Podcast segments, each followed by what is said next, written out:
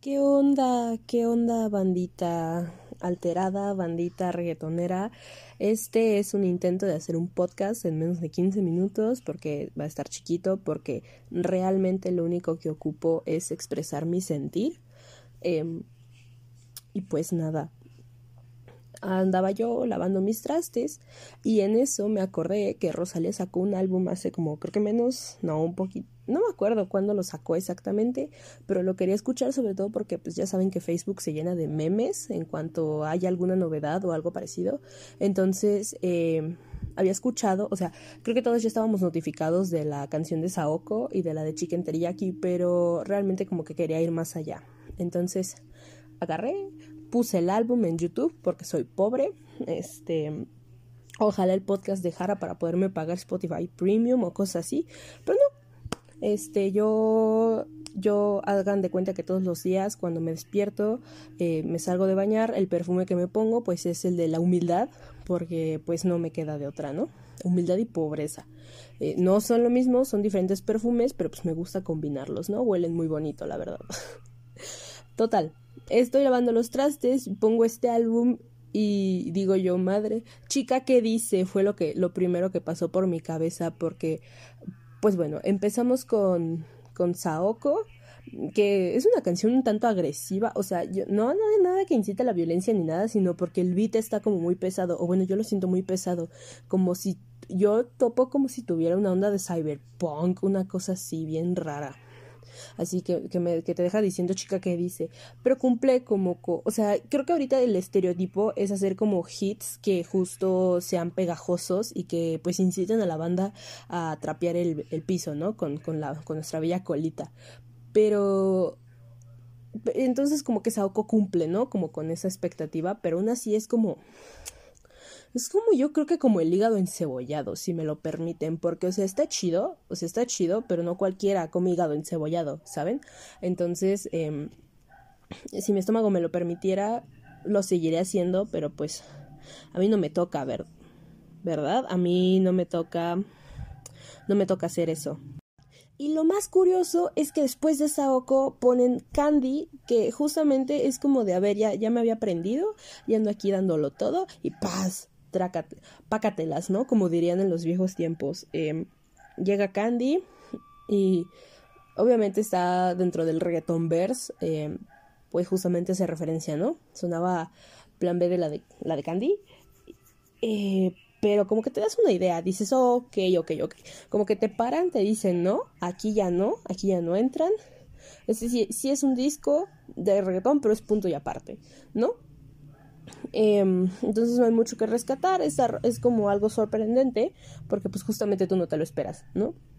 Insisto, es que a veces los discos, o sea, se definen muy bien con la primera rola, con la rola que abren. Entonces, insisto, estaba la línea de Sauco y pues nada tiene que ver con la línea de Candy.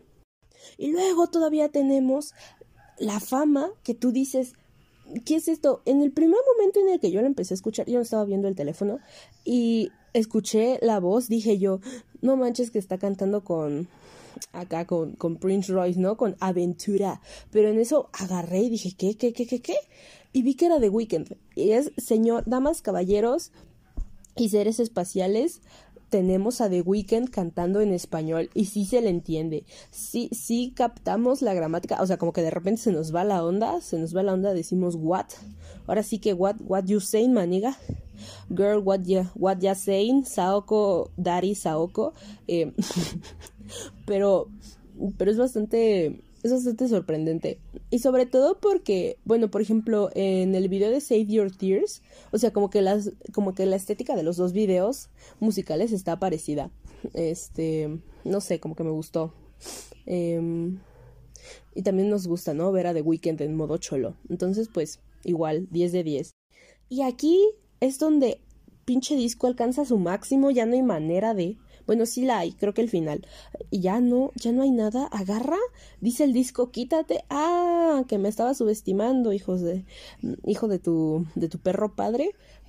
Quítate, porque la rola de bulerías, güey. No te pases, no te pases. No, es que ni siquiera la puedo describir nomás de acordarme. no, es que es algo, algo que no, o sea, se nota obviamente que no pertenece a la cultura mexicana, porque la cultura mexicana suena diferente.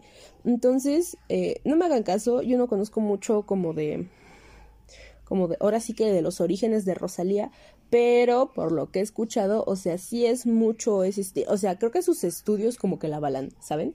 Entonces, escuchas esa rola y dices, ¿por qué nadie está hablando de esto? ¿Por qué nadie está hablando del talento vocal de, la, de esta morra? O sea, no, es que es verdaderamente impresionante. Ay, que, ay, porque va a llegar un güey que huele a coladera. Ay, pero es que, es que usted está usando, es que también Rosalía usa autotune. Sí, güey, pero el autotune, o sea, una es una herramienta. Es, o sea, está muy cagado porque tu voz es la es un instrumento, o sea, no es como que la guitarra, que la batería, o sea, eso se queda punto y aparte, ¿no? Em, pero la voz también, a la voz también se le puede dar efecto y, también se puede manipular con ella, jugar, ¿no? A final de cuentas estás jugando con un sonido.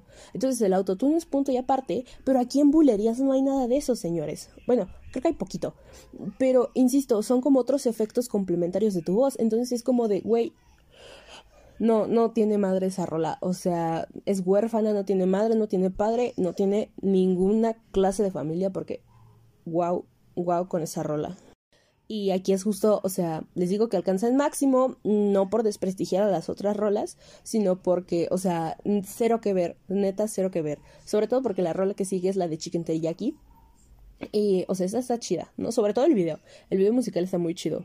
Em, pero pues nada, nada más eso sí pertenece como al, al reggaeton pop, o bueno, la era que estamos viviendo de reggaeton pop, de beats así impregnados, no pertenece como, o sea, no es tanto como Camilo o, o esa clase de cosas, pero pues ahí está, ¿no? Ahí está como que su cuota de reggaeton. Y luego viene la rola de hentai. Madre mía, una pinche oda sexo acá de que no hay otra manera en la que lo podamos definir. Si tienen un, alguien por ahí quien les guste hacerlo indecente, eh, son mujeres y se consideran hetero. esa es la rola perfecta, esa es la rola a la que tienen que acudir y la que tienen que dedicar porque obra espectacular, de verdad. Eh, el video está como de ok, pero no, es que no, la tienen que escuchar, escuchen la neta, porque es como de o sea, es bellísimo, pero es lo más lo más depravado que he escuchado en mi vida. Bueno, mm, creo que nada me le gana ni a Doja Cat ni al grupo Marrano, pero bueno, esas son reseñas para después. Y luego sigue Bizcochito, disculpen, una gran rola. O sea, es esa rola que es como de ajá, ajá, ajá, ¿eh? O sea, en cuanto a las empezó a reproducir, yo miren, talle, que talle, que talle, que talle. Pinches frases los acabé en, esa rola, así de que ya están listos, ya no hay más. Y sube espectacular, la neta. Sobre todo porque en parte de la letra es justo, ¿no? Como de, ah, no te, no sé si recuerdes que yo tengo un papel social, o sea, porque esa es la bronca, que muchas veces, eh, como el reggaetón, de, o sea, todo el mundo de por sí está como muy dominado por vatos, gracias, esa no es una motomami, desgraciadamente, em, entonces, aunque sean unos versitos, siempre recordar como que tu papel, con el hecho de que tú como morra hagas música, ya, mira, ya estás del otro lado, la neta. Luego viene este, la canción de la placa vehicular, ¿no? G3N15. Muy chida rola. La neta, mira, o sea, el reggaetón, lo, el reggaetón, o sea, sí, pero aparte, el disco de Motomami lo tiene todo. Tiene canciones para perrear, canciones para llorar, canciones para reflexionar, canciones para llorar, G3N15, para los que andamos recién dolidos, para los que... no, es que ni siquiera voy a hablar porque me... Porque, Tú, tú, sabes perfectamente quién eres. Sí, sí me acordé de ti con, la, con todas las rolas tristes. Ya, está. Punto, punto y aparte. Y luego viene este intro como todo bonito de mami, mami. No sé si se escuche, pero tampoco la moto que se escucha de fondo es una moto mami. Desafortunadamente, solo son mis vecinos. Había por ahí un post que decía que había que cambiar bichota por el motomami, pero yo considero que eso sería una falta de respeto para nuestra diosa G. O sea, siento que, que se pueden usar los dos términos porque corresponden en cierta manera a personas diferentes, ¿no? Eh, entonces se puede decir una bichota y una motomami, eh, es lo único que quiero decir. Pero además, está muy cagado. A mí me hubiera gustado que hubiera el disco iniciado con esa rola, porque como que te da una idea, porque no se va ni tanto para allá ni tanto para acá, pero como que te muestra un panorama como muy general, aunque dure un minuto tres. O sea, escúchenlo, escúchenlo y luego me dicen. Viene la rola de Diablo, ¿no? Todo normal. Estoy tratando de recordar la tonada, pero no sé, es que está, está fabuloso, está grandísimo. Y luego viene la rola de Delirio de Grandeza. Y bueno, aquí en México no sé si han escuchado la banda de Daniel, de, sí, de Daniel Me Estás Matando, eh, que ellos se consideran como los creadores del bolero glam. Eh, no digo que lo sean o que no lo sean, simplemente que me digo que me recordó muchísimo como ese estilo, ¿no? Porque es como justo em, este tipo de balada, este tipo de canción suave, pero como con unos efectos más, eh, más contemporáneos, por así decirlo. Entonces a mí me encanta. Y además a mí como me fascinan, eh, no tan, o sea, quien me conoce, ah, Dios mío, quien me conoce sabe como que a mí las canciones que llevan como cierta parte hablada, o sea que no es cantada, sino que es hablando, en plan de, en la noche en la que todo terminó, así que se de repente se inventa su speech, es como, o sea, me, me fascinan, no tienen idea. Entonces, eh, ya se fue el pendejo, papi, una disculpa. Em, este, estas canciones están súper chidas. Pero cuando a las canciones les meten como fragmentos de. Em, de como entrevistas o de diálogos con otra persona, es como todavía más impactante. No sé quién la verdad haya. de quién haya sido la voz a la que pusieron, pero es como de. Mm, mientras ella sea feliz, yo soy feliz. Ya sé. Así ahí tuve que, tuve que dejar la esponja de lado, tuve que secarme un poco las lágrimas y seguir, ¿no?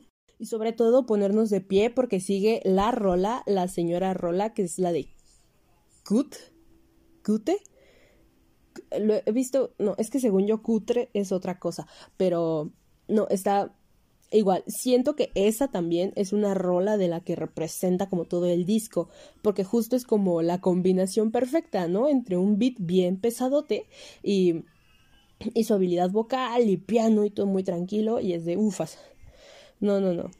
La de como un G, como la del ABCDE, eh, o sea, la de ABC ni siquiera es este, es rola, pero yo si me preguntan la quiero poner como tono de despertador, o sea, porque qué mejor que despertarme con em, todos los días como con esta, con esta rima, ¿no?